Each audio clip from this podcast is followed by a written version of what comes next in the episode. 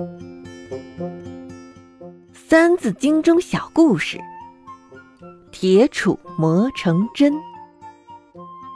狗不教，性乃迁；教之道，贵以专。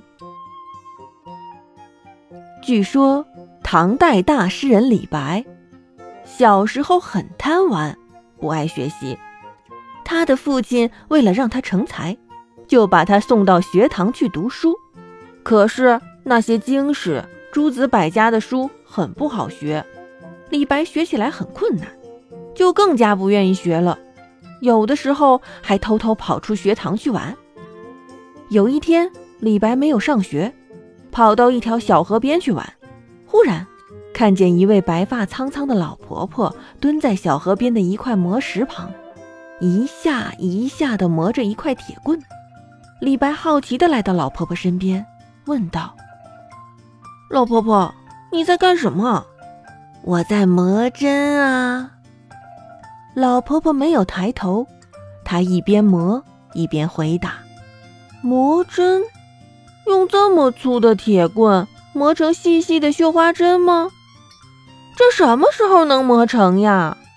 李白脱口而出，而老婆婆这时抬起头，停下手，亲切地对李白说：“孩子，铁棒虽粗，可挡不住我天天磨呀。”滴水能穿石，难道铁棒就不能磨成针吗？李白听了老婆婆的话，很受感动，心想：是啊，做事只要有恒心，不怕困难，天天坚持做，什么事都能做好。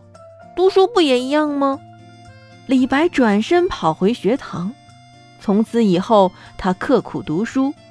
历代诗词歌赋、诸子百家，他见到就读，终于成为一名著名的诗人。铁杵磨成针，也是一个我们常用的成语。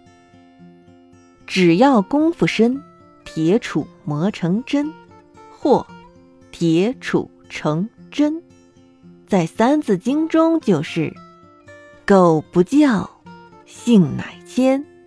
教之道，贵以专。